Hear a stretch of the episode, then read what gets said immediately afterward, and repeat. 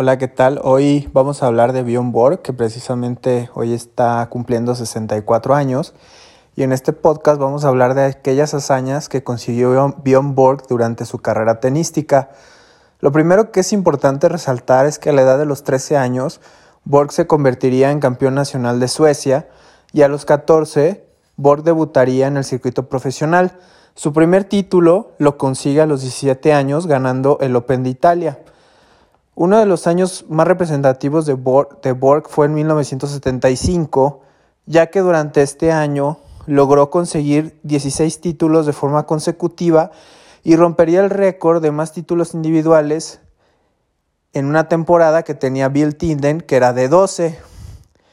Hablando de los Grand Slam, Borg obtuvo en total 11 títulos de Grand Slam, entre los que resaltan 6 títulos en Roland Garros en los años 1974, 1975, 78, 79, 80 y 81 y conseguiría cinco títulos de Wimbledon. Estos los consiguen en los años 1976, 1977, 78, 79 y 80. Algo importante es destacar es que hasta el año del 2012, Borg era el máximo ganador de Roland Garros con 6 y en el año de 2012 Rafa Nadal le rompería este récord, ya que en ese año Nadal conseguiría su séptimo Roland Garros. Otro récord que tenía Bjorn Borg es que entre los años de 1978 y en el año de 1980 consiguió el título de Roland Garros sin ceder un solo set, récord que también rompería más adelante Rafael Nadal, ya que durante tres torneos consecutivos de Roland Garros Nadal ganó el título sin ceder un solo set. Otra, otra cosa curiosa que comparte con Nadal es que Borg junto con Nadal son los únicos jugadores en ganar Roland Garros y Wimbledon en el mismo año calendario. La diferencia, y algo que sigue manteniendo Borg el récord, es que este hito Borg lo logra en tres temporadas en su carrera, que fueron en 1978, 79 y 80. En esos tres años, Borg se proclamaría campeón tanto de Roland Garros como Wimbledon, por lo tanto, ese récord hasta el día de hoy lo sigue teniendo vigente.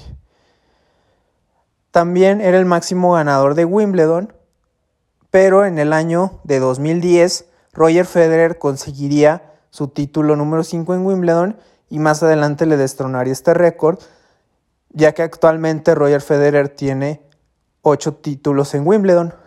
Ahora bien, hablar de Borg sería inevitable si no hablamos de McEnroe, con quien ostentó su, su más grande rivalidad durante su época de tenista. Antes de empezar a hablar un poquito de los enfrentamientos entre ellos, lo primero que me gustaría resaltar es el comportamiento de ambos jugadores. Bjorn Borg era considerado como un jugador demasiado serio y frío, incluso recibió el mote de Iceborg.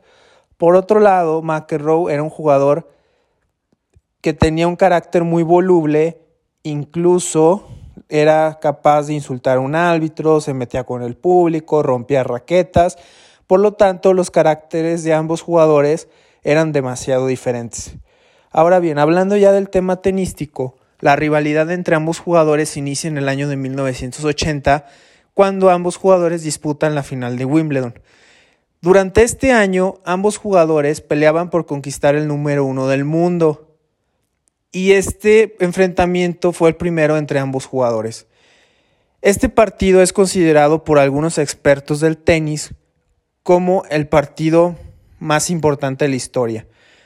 Borg en este, en este cotejo se impuso a McEnroe por parciales de 1-6, 7-5, 6-3, 6-7 con un tiebreak que ha sido uno de los más largos en la historia del tenis, que ganó McEnroe, en este caso en el cuarto set, por parciales de 18-16. Para los que juegan tenis saben que los tiebreaks generalmente se juega hasta el que gana 7 puntos y hay una diferencia de 2. Por lo tanto, este tiebreak, al ser un 18-16, duró demasiado en el partido. Y el último set, Borg se impondría por parciales de 8-6. Este partido fue tan importante en el tenis que incluso en el año del 2017 se realizó un, un filme llamado Borg vs. McEnroe que fue protagonizado por Shia LaBeouf y un sueco llamado Gus Hudson, e incluso sale el hijo de Bjorn Borg, en el que relatan más o menos las vivencias de ambos jugadores durante estos este torneo en particular. Y realmente es una película muy buena que realmente les recomiendo que la vean para que entiendan un poquito más de esta rivalidad de ambos jugadores. Además de lo anterior, en total disputaron 14 partidos entre ellos. Y bueno, estaba tan pareja, tan parejos sus partidos que ambos jugadores obtuvieron 7 victorias. También es importante destacar que en el año de 1981 McEnroe conquistaría la corona de Wimbledon y destronaría a Borg de este, eh, en este campeonato. Importante también señalar que Borg llegó a cuatro finales del US Open y no pudo ganarlo. Y bueno, lo más cerca que estuvo fue en el año de 1981, que precisamente disputaba esta final contra el buen John McEnroe y Borg la perdería en cuatro sets, cuatro sets por parciales de 6-4, 2-6, 4-6 y 3-6. Esta rivalidad trascendió una vez que Borg se retira. Es importante señalar que Borg se retira a los 25 años en el año de 1983. Y se dice que una vez retirado, Borg quiso regresar en el año de 1990, pero pues le fue insuficiente, no pudo lograr lo que había logrado anteriormente.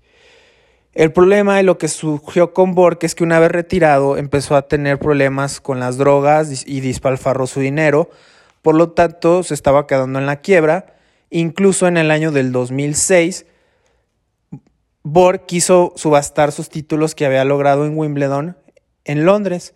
Y precisamente fue McEnroe quien le hizo una llamada y le dijo que no lo hiciera, ya que esos títulos Borg los había conseguido con un gran esfuerzo. Por tanto, fue el que lo convenció a no hacer este acto. Incluso una vez que se retiraron ambos jugadores, siguieron siendo muy amigos y se seguían viendo con mucho respeto.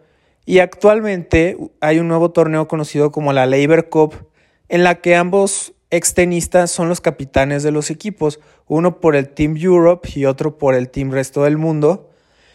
Y hasta en este, estos tiempos sigue habiendo una rivalidad entre ellos. Ahora, algo que también creo que es muy importante señalar de Bjorn Borg es que fue el que revolucionó la técnica en el tenis. Anteriormente el juego del tenis se disputaba con golpes planos y era muy común ver a los jugadores sacar hila a la red. Bjorn Borg hizo varias cosas que revolucionó en el tenis. La primera fue uno de los jugadores que empezaron a jugar de fondo de la cancha y empezaron a pelotear más a los rivales. Incluso fue los primeros, de los primeros jugadores en empezar a pegar el revés a dos manos. Y gracias a que pegaba este revés a dos manos, Bjorn Borg innovó y creó la técnica que se utiliza en el circuito actual, que es conocida como el top spin. El top spin a lo que nos referimos es que actualmente los jugadores juegan con muchos efectos y la bola gira más. Anteriormente los golpes eran planos. Por tanto, esto fue algo que él revolucionó. También se dice que Borg tenía muchas supersticiones cuando era tenista. La primera es que él siempre usaba la misma camiseta en el mismo torneo. Es decir, solo la lavaba y jugaba y jugaba, nunca cambiaba sus playeras. Y la otra que esto se daba mediante la temporada de pasto, en especial en Wimbledon, es que cuatro días antes de que jugaba Wimbledon él no se afeitaba. Él decía que lo hacía para mantenerse más concentrado durante los torneos y no estar, y no estar distraído pensando en otras cosas y no solo pensar en el torneo.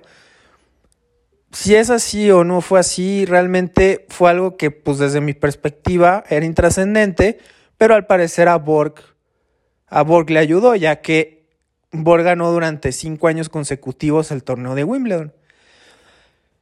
En su país también fue un jugador muy importante, además de, esto, porque él ganó dos veces la Copa Davis con Suecia en el año de 1972 y 1975.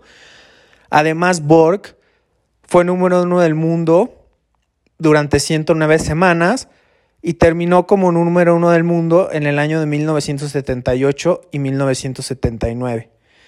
Por lo tanto, también pues, es importante señalar que Borg fue número uno del mundo. Y bueno, actualmente, y uno de los legados que ha dejado Borg es que su hijo Leo Borg está incursionando en el tenis profesional. Incluso este año es su temporada inaugural y su primera temporada ya que empezó a disputar algunos challengers a la edad de los 16 años. Eh, hablar de legado, creo que Borg dejó muchas cosas en el tenis, como lo dije, fue un gran campeón, está en el top 5 de máximos ganadores de Grand Slam en la historia del tenis con 11, inventó el top spin y también en el tema del atleticismo fue un innovador, ya que Borg corría demasiado en los partidos y también eso es una constante del por qué lo comparan con Rafa Nadal. Hasta el día de hoy, Suecia no ha tenido un tenista tan grande como Borg. Incluso jugadores de fútbol como Zlatan Ibrahimovic lo han reconocido como el mejor atleta de todos los tiempos de Suecia. Y por lo tanto el impacto de Borg en su país y en el mundo del tenis fue muy grande. Creo que era inevitable hacer un podcast en el que habláramos de leyendas del tenis sin hablar de Borg, ya que Borg fue un jugador revolucionario para su época, fue un jugador que fue trascendental durante su época, incluso durante su época hubo grandes jugadores como Guillermo Vilas, como Jimmy Connors y lógicamente John McEnroe. Y aún así fue el que más sobresalió de ellos la realidad es que todo el mundo nos hacemos la pregunta de qué hubiera pasado si Borg no se hubiera retirado a los 25 años y Borg hubiera seguido en activo. Yo soy un convencido de que Borg hubiera ganado más títulos de Grand Slam, a cuando menos dos o tres más, porque realmente durante su época él era el mejor. Y creo que, por tanto, por eso creo que era importante hablar de este jugador. Eh, y creo que pues estamos de manteles largos porque hoy cumple 64 años y este capítulo es más como una especie de homenaje a este gran jugador.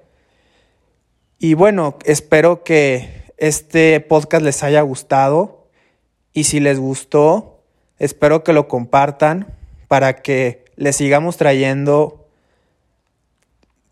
la historia de las leyendas de, de este bello deporte que es el tenis y poder seguir pues, eh, dándoles información acerca de estos grandes jugadores. Les mando un abrazo y espero que lo disfruten.